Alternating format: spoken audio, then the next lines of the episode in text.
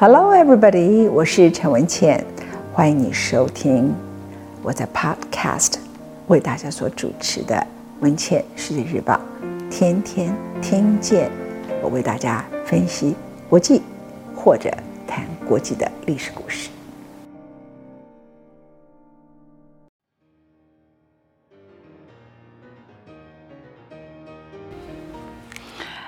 Hello，我是陈文茜，欢迎你收听今天文茜的世界日报。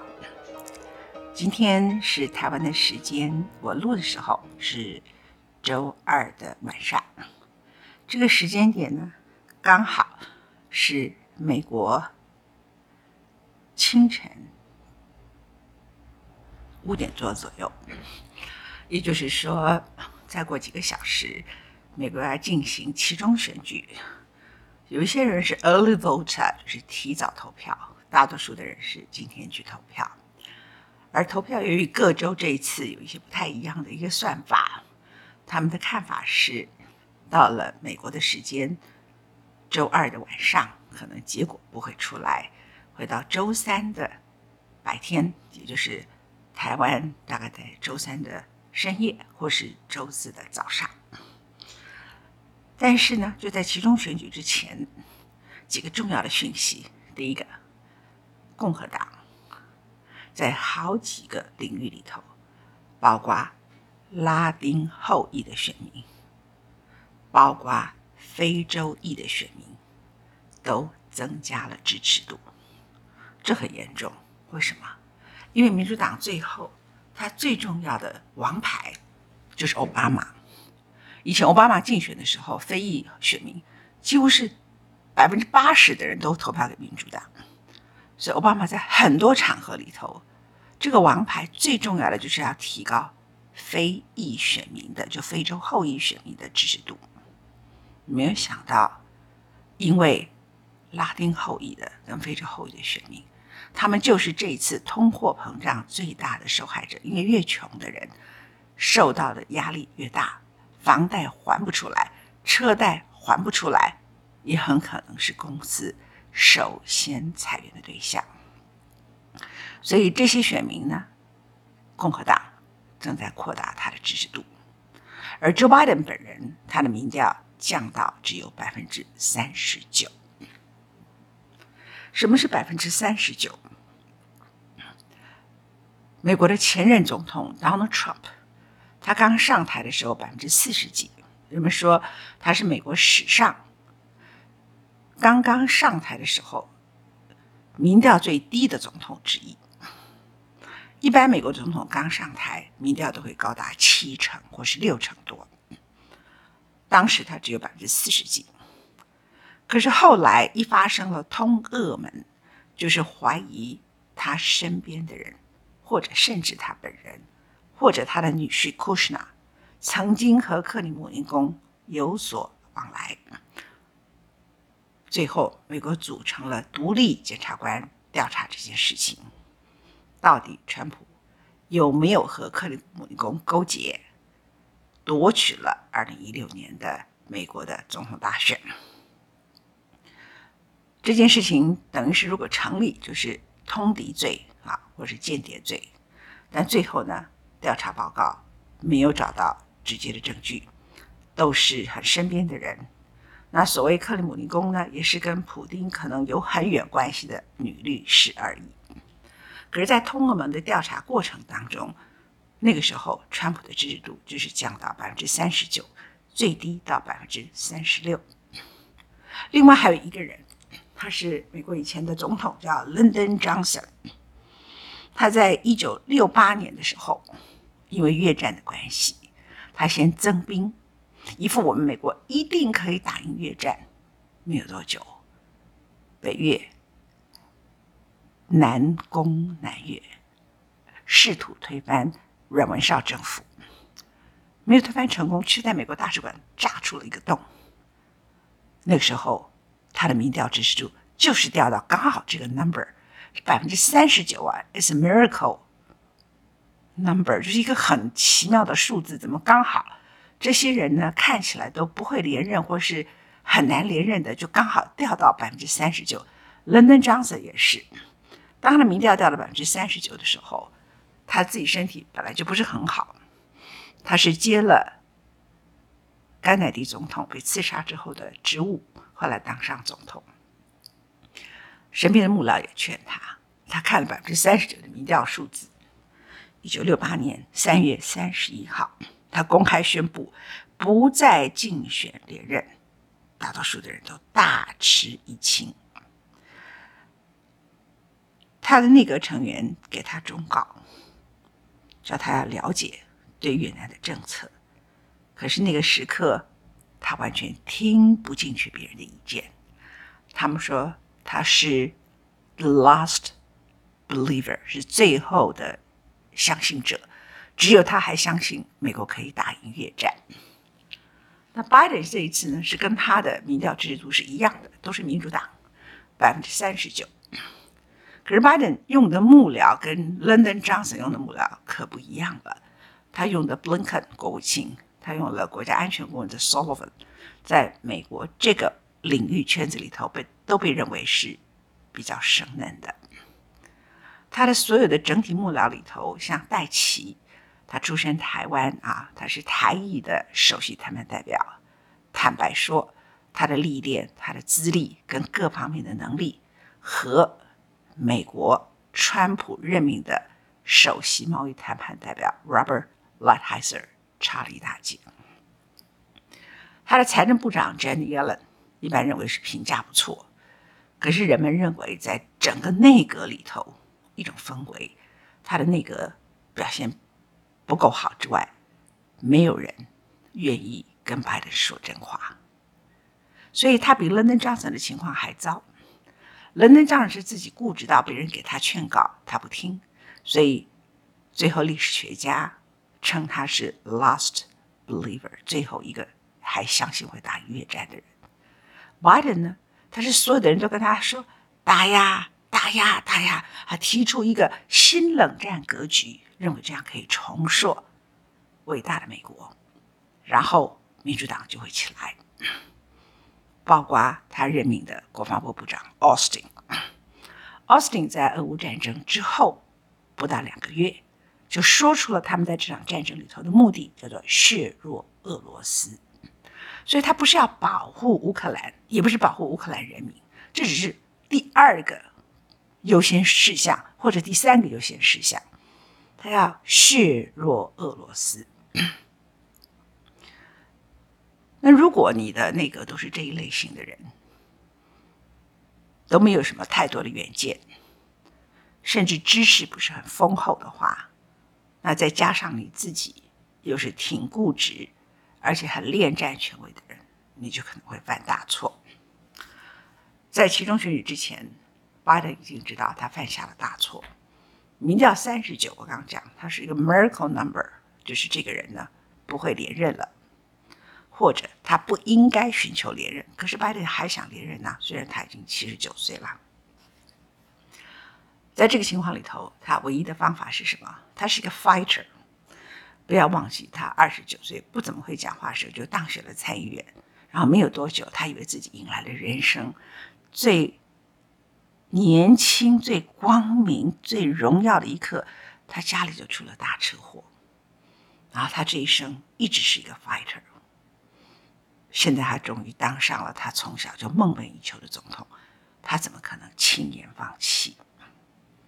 于是他了解了，他去年在九月一号，他和 Zelensky 的见面，至今没有人公开当时的档案。那你可以用国际政治的常理来推估，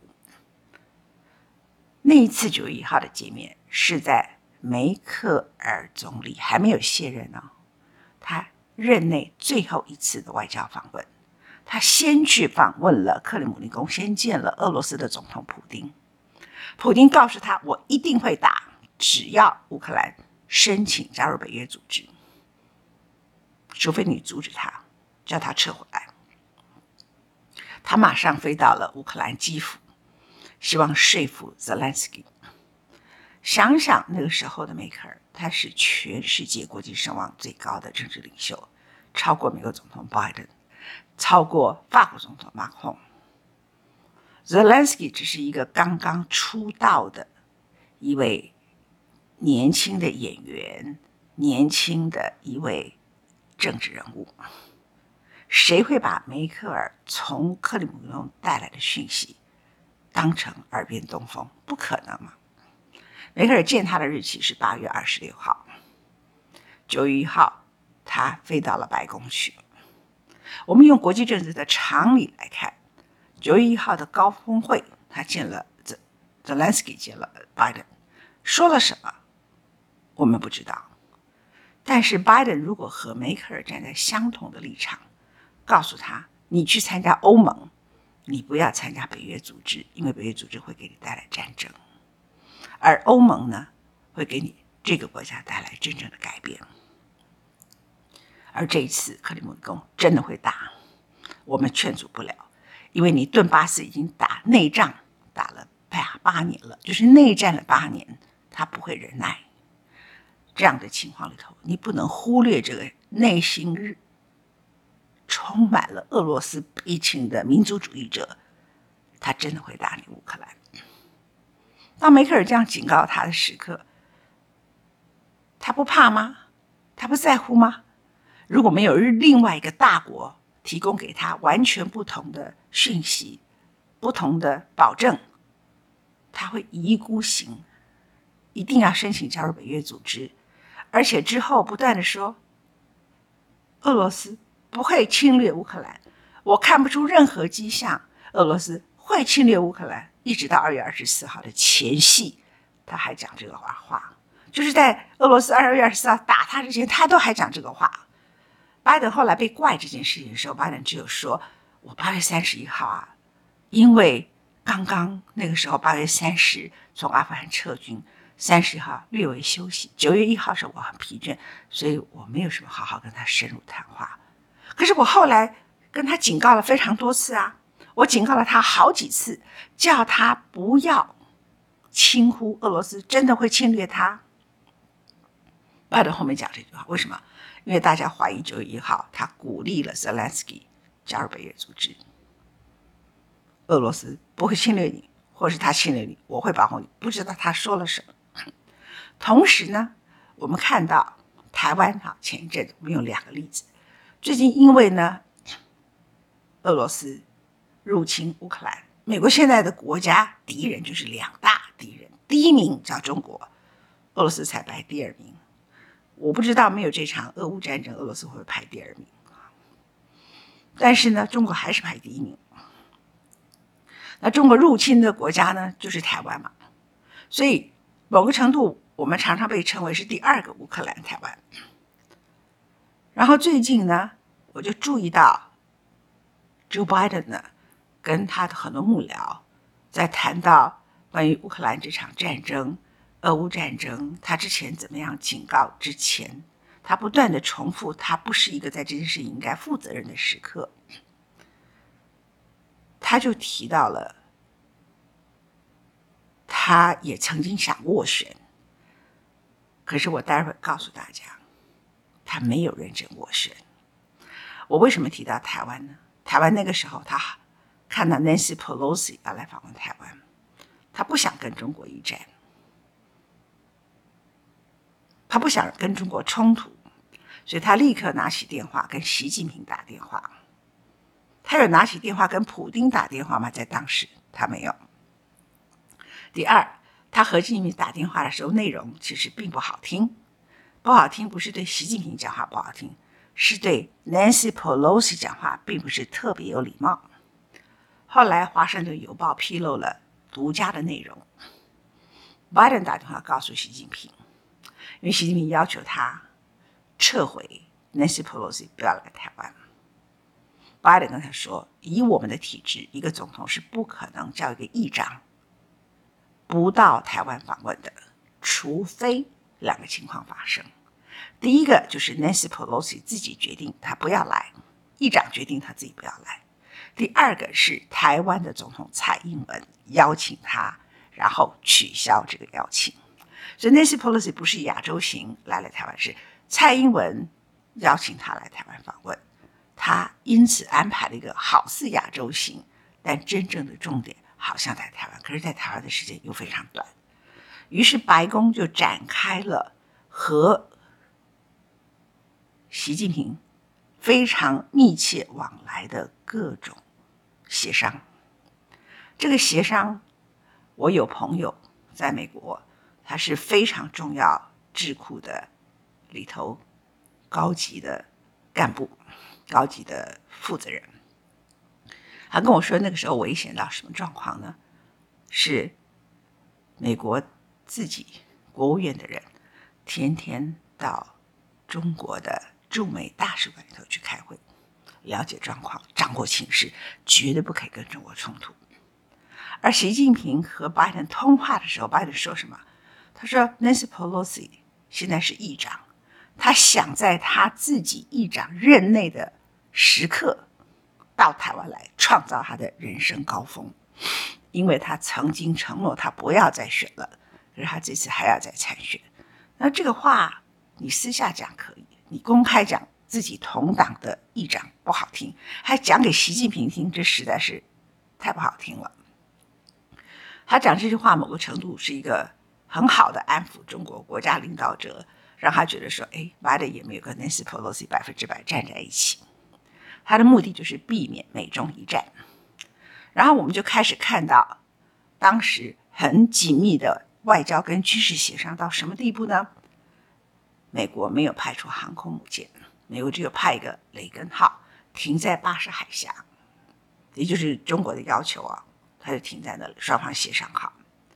然后接着呢，当 Nancy Pelosi 出发的时候，他一出发先去夏威夷，他去夏威夷干什么？我到现在还没想清楚。他说要去夏威夷去鼓励那里的美国军队。接着，他在夏威夷的时候呢，中国进行实弹演习，在哪里？在福建的平潭。哎，福建的平潭离夏威夷是太平洋的这一边，跟太平洋的那一边，那真的很远呢。然后接着，他就飞往了从夏威夷呢，他第一站是先飞往了新加坡。飞的过程是绕过东京，为什么？因为美国的军事基地在东京，东京派出了一台行政专机。这个行政专机呢，跟 Nancy Pelosi，因为他是美国现在议长，是排名第三号，等于是说，如果总统死了，他是顺位第二的继承人，第一是副总统，第二就是他，所以啊，坐行政专机。于是就有一台行政专机从东京起飞。啊，两个飞机就一起飞，直飞，让如果他一旦被攻击的话，搞不清楚 Nancy Pelosi 在哪一台飞机上，这么谨慎小心哈。可是呢，当他从北方飞飞飞飞，中国都没有实弹演习，终于抵达了新加坡，中国实弹演习了，在哪里呢？在天津，哎，那不是更远吗？你至少也维持在福建吧，就跑到天津去。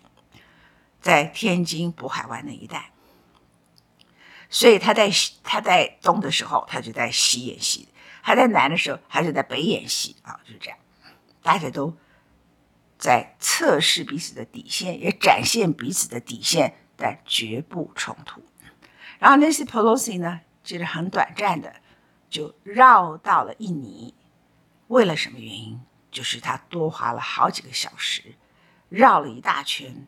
然后抵达台湾，因为他不要经过南海，南海是美中有冲突的争议区，也不希望那里发生任何的意外事故，所以他就比原定的时间多飞了几小时，也是两台行政专机起飞。那美国原来做出的兵棋推演，最糟糕的状况就是中国一旦它起飞到一个这个。飞航区的时候，就派出军机一路跟着 Nancy Pelosi 的专机呢，然后让他无法降落在松山机场，就无法让他降落。这是美国想出来最糟糕的剧本，但是当然这个剧本最后没有发生。Nancy Pelosi 的飞机呢，十点正抵达台北的松山机场，十点十五分到二十分左右抵达了他住的君悦饭店。二十分一到，中共的解放军这次升官了，好，何卫东就由这个解放军的东部司令就直接的发布报告，解放军起飞空军，然后绕过台湾海峡，而且还绕过中线。然后当他宣布他绕过中线的时候，我就算一算，因为中国大陆的媒体啊也很刻薄，他们就叫 Nancy Pelosi 叫老太太。我说这个时候老太太可能在军舰饭店已经在洗澡了，那他们就在海上，台湾海峡上。越过台湾海峡，然后又飞回去。台湾的飞机有没有起来拦截他？美国告诉我们不可以。那接着呢，Nancy Pelosi 呢，第二天一大早就完全把议题没有 focus 在台湾跟中国的两岸问题、主权问题、武力犯台，完全都没有，全部都是 TSMC，就是台积电、台积电、台积电。一大早，人们说他跟刘德英视讯，他说没有，可是柯建铭说有。然后后来呢，就去立法院安排行程，安排的满满的，他也很累，因为时差嘛。然后接着呢，就到了总统府见了蔡英文。后来我得到的了解，中国最怕的，美国最怕的就是 Nancy Pelosi 和蔡英文两个人在谈话的时候。提出来，将来国会通过《台湾关系法》修正案，结果蔡英文显然很听美国的话，在当场授予 Nancy Pelosi 青天白日勋章，时间也很短，双方谈话也很短，然后就去了台北宾馆。到了台北宾馆，请客的主要的贵宾全部又都是 TSMC 为主，都是在讨论台积电，台积电。那据在场的人后来转述，从头到尾都是张忠谋在讲话。Nancy Pelosi 在问问题，总统没说什么话。总统前面开场简单几句话，然后这就是他们一直讲话。后来总统到一点多的时候再讲话，讲话是说我们吃饭吧。他们到一点多才吃饭，所以后面的行程呢，本来还要见曾经被中国关的一些异议人士，结果呢，本来见面的时间很长，可能要一个小时，也都缩短，然后不到四点钟他就离开台湾了。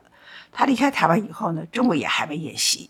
他离开台湾的时候呢，是礼拜三的下午，到礼拜四的中午，中国才对台湾展开为期三天的演习。从礼拜四、礼拜五到礼拜六，台湾的中午时间，我算一算，这位他们所称的老太太 Nancy Pelosi，那个时候都已经回到她在湾区的家，在美国西岸的家，都已经在睡觉了，她早就回去了。我用这个作为一个例子，讲这么巨细靡遗，就是告告诉大家什么叫做真正的避免战争的外交协商。而在乌克兰战争里头呢，我所查到的两次的协商，第一次是美国派出来的层级很低，不止拜登没有打电话给普丁，还派出来层级很低的人是副国务卿，在瑞士和俄罗斯的副外长，因为你这样是既然是副国务卿，双方就是对等嘛，就副外长。见面只有数小时就散人了。再来呢，就是国务卿布林肯跟他的外长两个人见面一天，然后那个美国的国务卿呢，根本不是重点在俄乌战争，立刻就飞到了南太平洋，重点是防堵中国在南太平洋当地拓展他的势力，然后宣布他的印太框架。这就是美国在俄乌战争之前他所进行的外交协商。这个不叫协商，这个叫应付了事。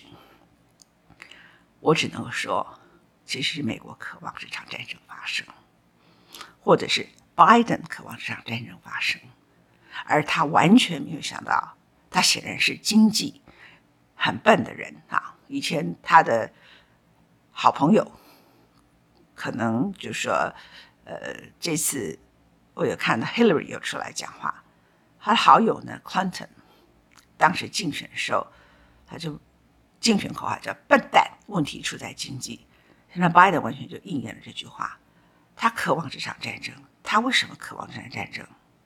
第一个解释就是他真的好笨。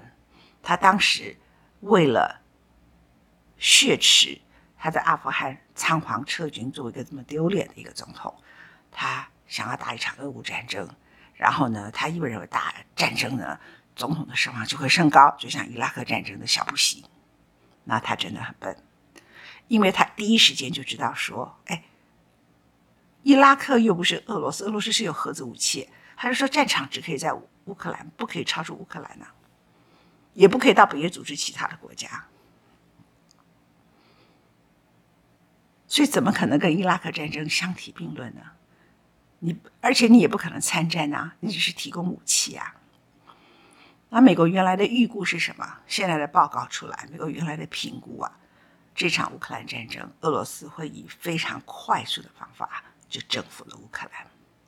那如果你希望俄乌战争发生，又希望他征服乌克兰，你倒是存什么心啊？我也想不通这个人在想什么。第二个。看那个情况，就是说，他呢本身在这场战争里头，除了我说的他想要血池之外，我觉得他想要卖页岩油气、液化天然气。很多人可能不知道历史以后的改变，美国过去会介入中东那么多的事物，一切原因都是为了一个字：oil。美国前联准会的主席格里斯搬出了他的回忆录，他说：“我很不想讲这句话，但是我必须承认这是一个事实。美国打伊拉克战争完全是为了石油。结果，等到美国水力压裂法开采页岩油气成功，二零零九年完全成功了之后，到了二零一二年，产量越来越大。”美国在华府非常著名的智库，这个智库呢，很重要的一位人士就说了一段话，而从此啊，这伊朗啊、伊拉克这些国家跟美国都无关了，那都是中国的事情。意思是因为中国你自己不产石油，将来那都是你们的 headache，你们的 hot potato，你们的烫手山芋。美国到二零二零年的时候，除了因为特殊的一些精炼的石油之外，它没有进口任何一滴真正一般老百姓所需要的石油，或是工厂所需要的石油，它进口都是那种机油特别精炼的石油。美国从二零二零之后就已经可以变成出口国，正确的来说，二零一八年它就达到了自给自足，所以美国已经是一个石油大国了。所以我觉得美国想卖液化天然气给欧洲哈，因为它开采成功的一个是页岩油，一个是页岩油气啊，那你就要把它变成液化天然气。那液化天然气的价格比俄罗斯直接用北溪一号、北溪二号，或是呃亚马尔天然气管输送到欧洲去的这种管线的价格。就贵了好几倍嘛，人家不会跟你买啊。所以，如果美国有它长期的经济的特殊目的的话，就是要卖给欧洲液化天然气，要让美国的液化天然气变成一个像沙乌地阿拉伯一样变成一个天然气大国。还有一个，当然很多人谈到军火公司的拉比。美国呢，雷神这些公司，他们以前为了对付 ISIS 啊，在阿富汗打仗啊，打的当时是要打塔利班的啊，那还有在伊拉克的战争，所以呢，他们制作了很多手背式的火箭。那这个除了在沙漠陆地战争，平常根本没什么用处。那 ISIS 的战争很快结束之后，美国就不愿意再参战中东，一个一个撤军，所以这些雷神公司、这些军火公司就留下了很多这种没有用的武器。所以你现在可以推估，他第二个目的可能就是帮这些军火公司，因为他们的 lobby 能力就是游说能力非常的高，帮他们卖这些武器。但但你到最后，你当到一个美国总统，就为了这两个行业，然后搞到百业萧条，这样的总统是不是也很笨？反正他现在民调就跌了百分之三十九。那另外一个可能性呢，就是 Euro，就是一个欧元。当欧元稳定下来。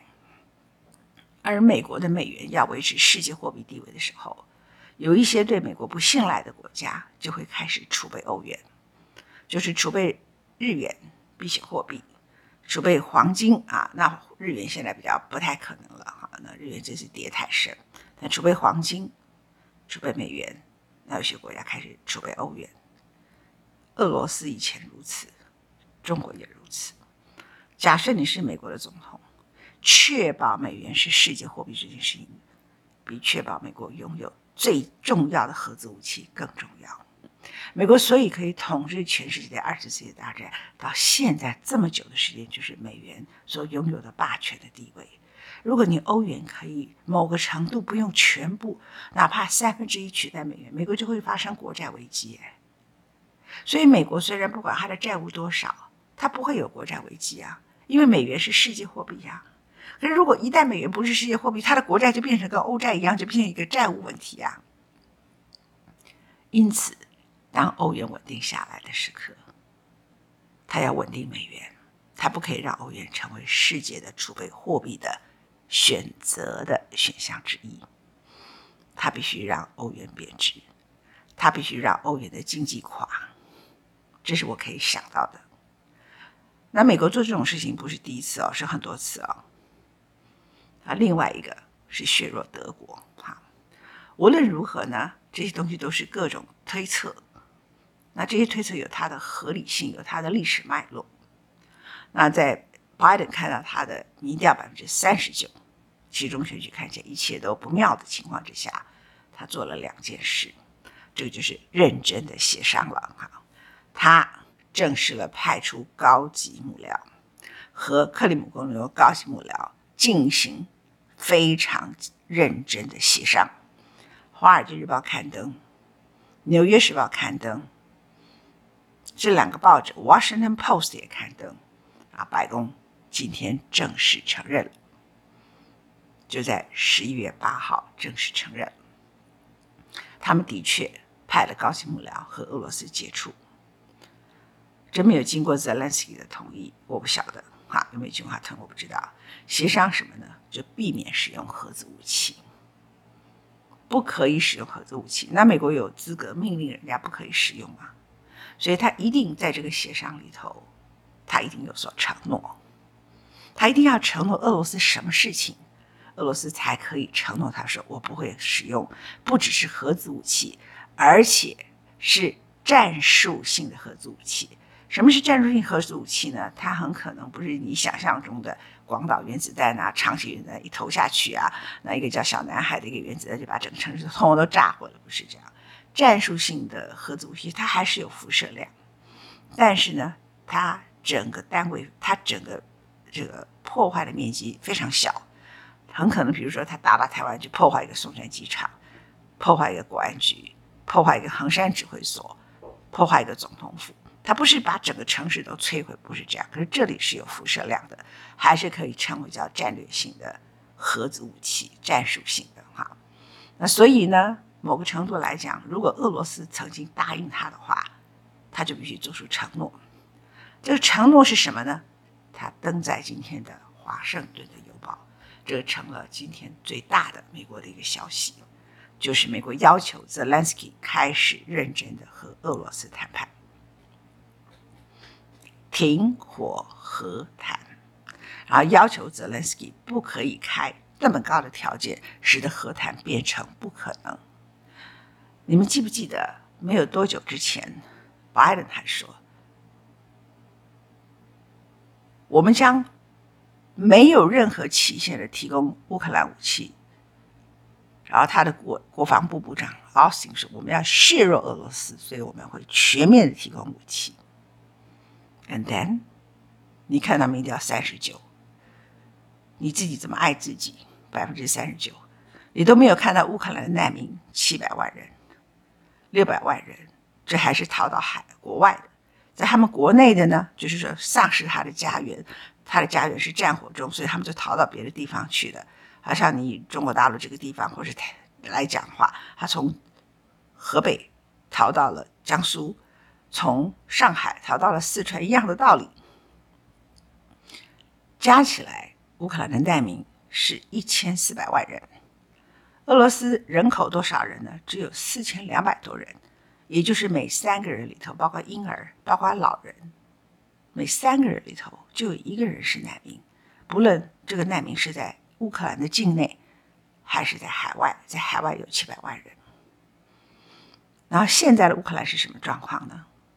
就是整个，因为它的基础设施被俄罗斯摧毁，而且主要摧毁的是集中在基辅附近。所以基辅呢就经常轮流限电，常常变成了个黑暗城市。而赫尔松呢，俄罗斯要求亲俄罗斯的居民离开原来他们居住的地点，全部撤到了涅伯河岸，到另外一边。到另外一边去以后，他的撤离呢，每一个人还补助了十万卢布，撤走了七万人。有的人说他是战败，乌克兰比较了解，乌克兰总统泽连斯基说这是空城计。那现在那个地方看起来很可怕，没有人知道到底发生什么事情。在这个时刻，美国从二月二十四号打仗，打到现在十一月八号，你的其中选举到，拜登的民调掉到了百分之三十九。华盛顿邮报的报道是，美国要求泽连斯基开始进行和谈，而且不可以把和谈的条件拉得那么高。Zelensky 的条件是什么？这是他现在最近的新条件。就是连克里米亚都要归还。二零一四年，俄罗斯已经占领克里米亚，都要归还。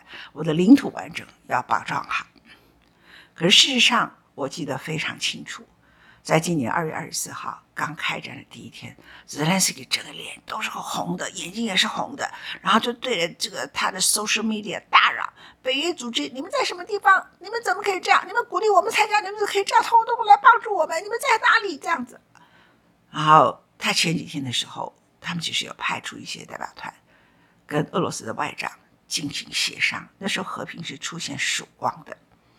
当时欧洲几个主要的国家，像法国、德国，一方面谴责俄罗斯入侵乌克兰，但是没有提供乌克兰武器，就是因为他们并不希望战争升高。他们努力的想促成的是这个战争呢，可以和平结束。然后叫俄罗斯撤军。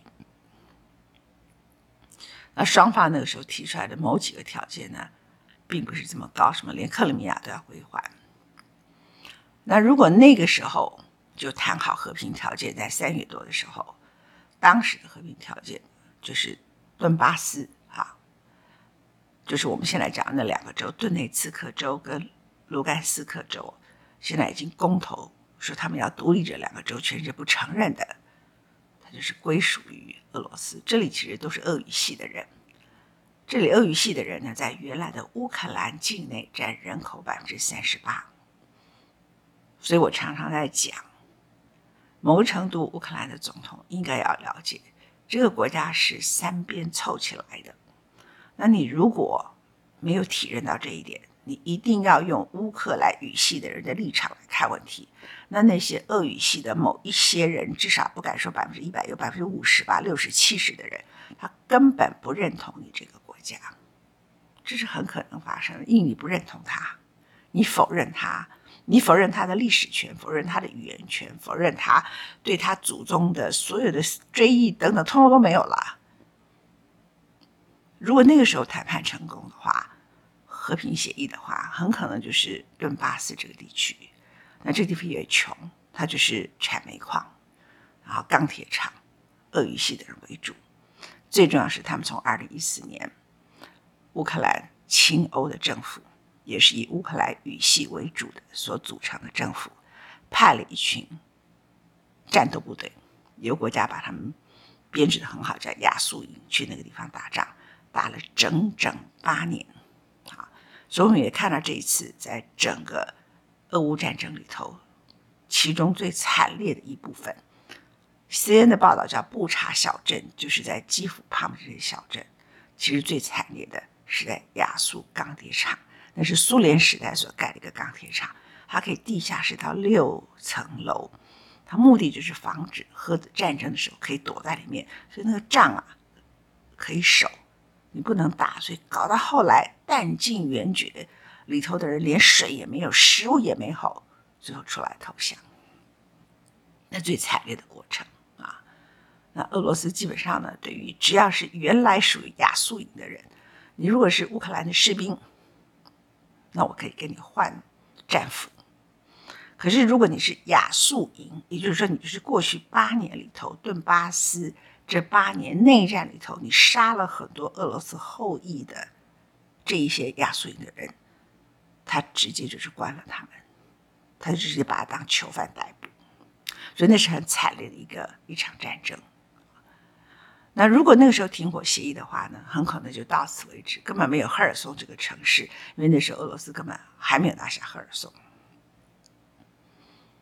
可是现在呢，他已经占领了赫尔松的一部分，而且退过来，他又把你的基础设施呢又摧毁了，已经到了百分之四十，很多地方没水都没电，尤其是基辅。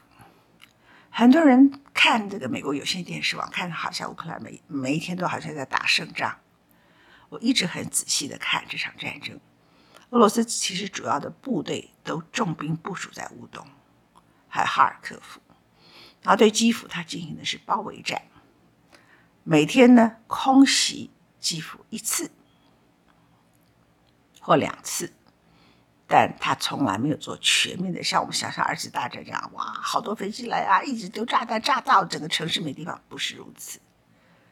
可是最近他是真的升级了，因为普丁被认为他太软弱。那普丁为什么会软弱呢？他前面都是动坦克车嘛，他不带用一些飞弹直接的攻击基础设施，那这是一个常识啊。你应该先用飞弹把他的基础设施都打光，搞得他没水没电，日子很难过，他慢慢的只好投降。为什么你要去搞这种坦克车，然后把自己搞得也很糗？然后自己呢，在基辅那个地方呢，你的都很嫩的士兵也没有战斗意志，然后就跑掉了。为什么会这样？许多人并不了解乌克兰跟俄罗斯的历史。从十六世纪到二十世纪一九九一年乌克兰独立之前，乌克兰都是俄罗斯的一部分，以前是俄罗斯帝国。我最崇拜的钢琴家叫 Horowitz，他出生哪里？他出生的地点叫做俄国基辅，哎，基辅是 Kiev，就是我们讲的基辅是乌克兰，怎么会是俄国呢？因为当时所谓的乌克兰就是俄罗斯帝国的一部分。Harris 出生于一九零三年，所以呢，整个俄罗斯人他们是对乌克兰基辅是充满感情的。所以他原来想打的是一个有限度的战争，但被你当成哎有战争罪啦、屠杀，我想这都是事实。你派了一些士兵，士兵到那里去呢，就觉得我干嘛来这里，然后就愤怒，然后在小镇那个地方呢，也不知道自己要干嘛，就乱屠杀人，这个是很可能发生的。但是你为什么不用弹道把他的基础设施一开始就摧毁？你还有战术性的核子武器，你第一时间你就可以使用，为什么都没有使用？其实很简单，他就是想要拿回像克里米亚一样拿回乌东地区，还有拿回凡是跟俄语系国家有关的，就是跟俄语系有关的一些地区，像赫尔松，像黑海沿带。但是呢，打到了赫尔松，他要到黑海到其他地区，他打不下去了，所以他就停在了赫尔松。他本来一度要打欧德萨，那欧德萨呢是一个非常美的城市。普丁在二零零八年的时候。那个时候，基辅就曾经乌克兰想要加入北约组织，他写了十八页的信，他们说是给基辅的十八页的情书啊，就是不断的讲两国的历史。乌克兰人已经语系的很多人已经很讨厌你俄罗斯了嘛，所以他们并不认为如此，所以没有什么用处。所以某程度，我是觉得普丁啊自己很一厢情愿。但真正重点来了，就是说，如果从乌克兰的利益来谈，和平协议或者是停火的协议非签不可的话，他今几年的三月就签，会比现在被逼着去签，他会得到更好的条件。他现在重建需要很多钱，马上冬天就到了，人家其他的国家也没钱呐，欧洲都垮了。美国眼看着两院会不会通过预算给他钱重建他基础设施，钱一拖啊，冬天就过了。那你要死多少人呢？冬天没有电，很多地方没有水。然后接着，他顶多是说赫尔松我放弃，然后全部都回到顿巴斯。你还是顿巴斯要给俄罗斯啊？然后就签一个停火协议，那你不得加入北约组织，就变成是这样的停火协议。当然，如果他去年根本不要去参加北约组织，就根本没有这场战争。我说的是乌克兰。可是美国在这里头呢，当然要负责任。美国本身他要负的责任就是说，把人误判了情势。那我在上一集说他太自私。那我这一集就说他在经济上完全外行，他根本没有想到这件事情就会烧到他自己国内，变成他自己国家内部的通货膨胀，然后搞得他民主党也落选，然后选的也不好，然后他自己的民调掉到百分之三十九。这个时刻，自己的利益受到伤害了，于是他想起了和平。原来美国所说的和平啊，是因为拜登。他的权力必须进入战斗状况，他的权力不保了。所以每一个小国家，台湾常常被比喻成第二个乌克兰，我一点都不同意。但是，我觉得要从乌克兰经验里头，台湾得到一些教训。第一个，大国的承诺不能全信。他最后会回到大国的利益。他现在对你的保护，并不是因为他很爱你，他爱你干嘛跟你断交啊？他干嘛去访问毛泽东啊？他爱你，他现在就继续跟你建交就好了。他做很多很多事情，不完全是爱你，或者是百分之九十九都不是因为爱你，只有百分之一是觉得台湾终究。不是共产主义的国家，百分之九十九都是为了美国的利益，所以为了美国的利益，他可以保护你，可以爱你；为了美美国的利益，他可以抛弃你，可以不要你。阿富汗如此，未来的乌克兰也会如此。我手上刚好有 Lyndon Johnson 在越南举行停火协议的时候，他发表了一段话，他说。我认为，应该在我尚有能力的范围之内，做一些对和平有意义的事情。新总统与我均如此认为。新总统指的是 Nixon，相信这也是每一位美国人民最殷切渴望的事了。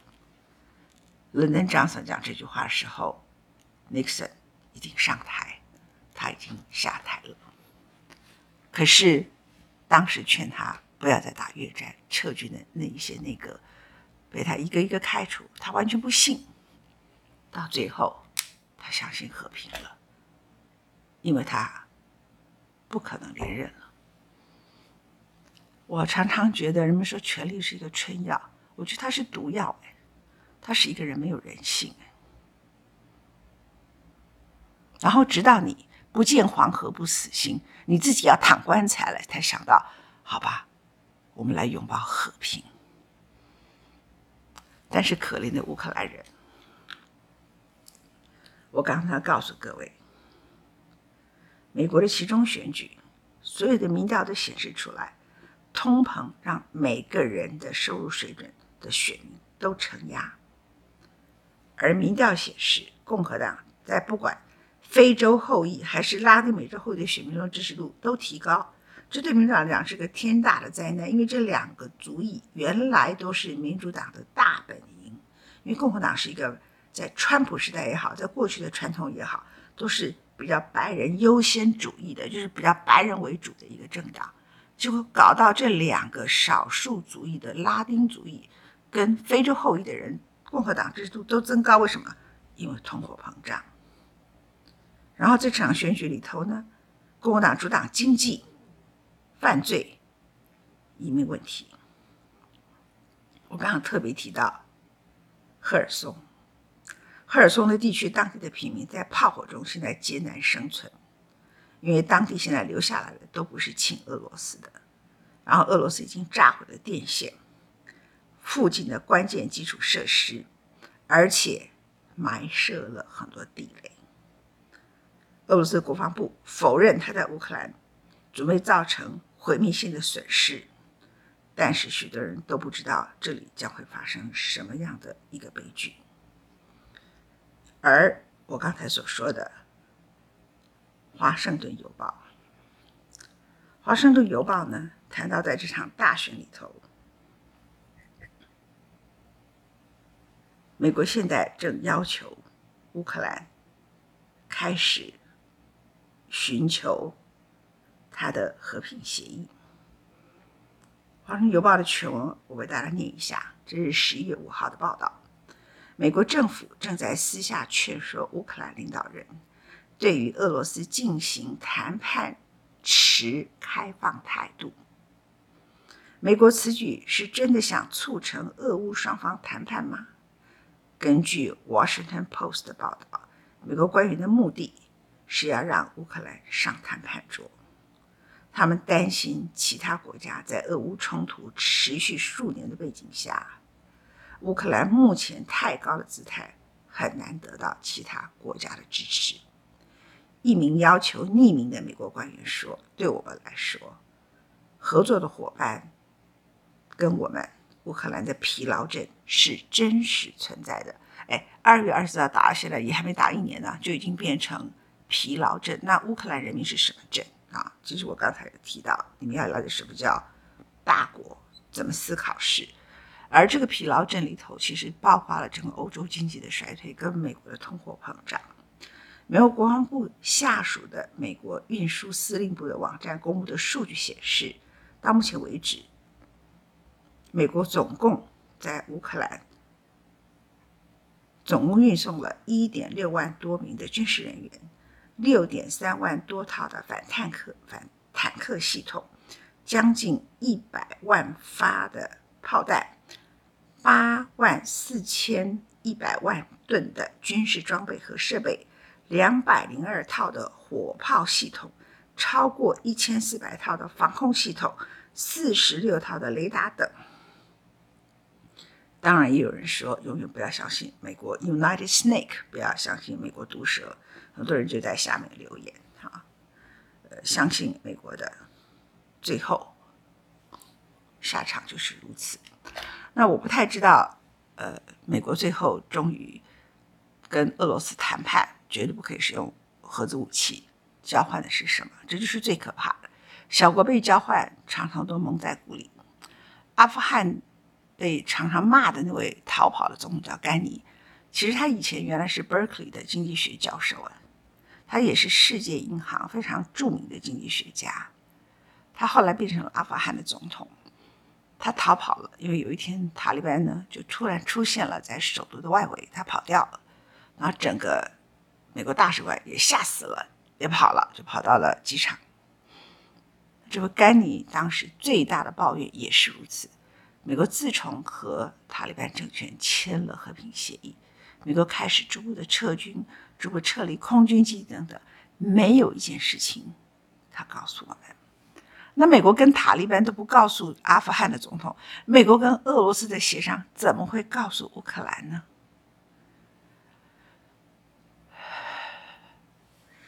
其实我说这些话是有点叹息的。这个叹息的是什么？这叹息的是，如果你看到乌克兰的难民，他们逃到德国，逃到波兰。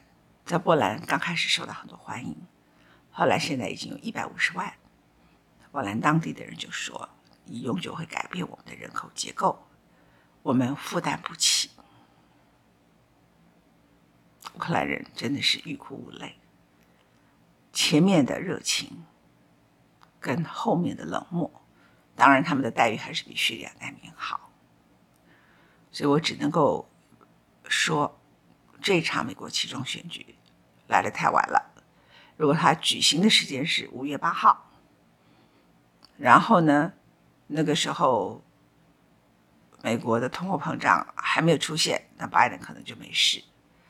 如果呢，他来的又更早一点点啊，假设是今年的八九月，那通货膨胀出现了，那至少乌克兰少一些人死，大家呢就少一点受苦啊。但我也不知道泽伦斯基在想什么，因为英国的前首相 Boris Johnson，他曾经说过，这场战争从现实来看，就是一定要打到二零二三年底为止，甚至到二零二四年。他的逻辑是什么？他的逻辑你听起来也是觉得很寒心啊。他的逻辑就是因为二零二四年的美国要选总统，当然那时候他没想到通货膨胀。另外一个逻辑是，Zelensky 要选连任，Zelensky 是二零二一二零一九年就是乌克兰总统是二零一九年竞选的，所以二零二四年他要选连任，所以他必须把仗一直撑撑撑撑到二零二四年，他才可以上谈判桌。那一个国家的总统，他把上谈判桌当投降，把老百姓流离失所、永久失去家园。当成为国牺牲，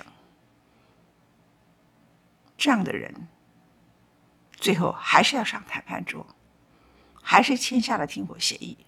而越晚签，条件越差。他是爱国者吗？不是。他爱人民吗？不是。他爱权力，所以权力不是春药，权力是毒药。谢谢你收听今天文倩的世界日报。那美国一有期中选举结果，我们就马上和大家聊天。感激。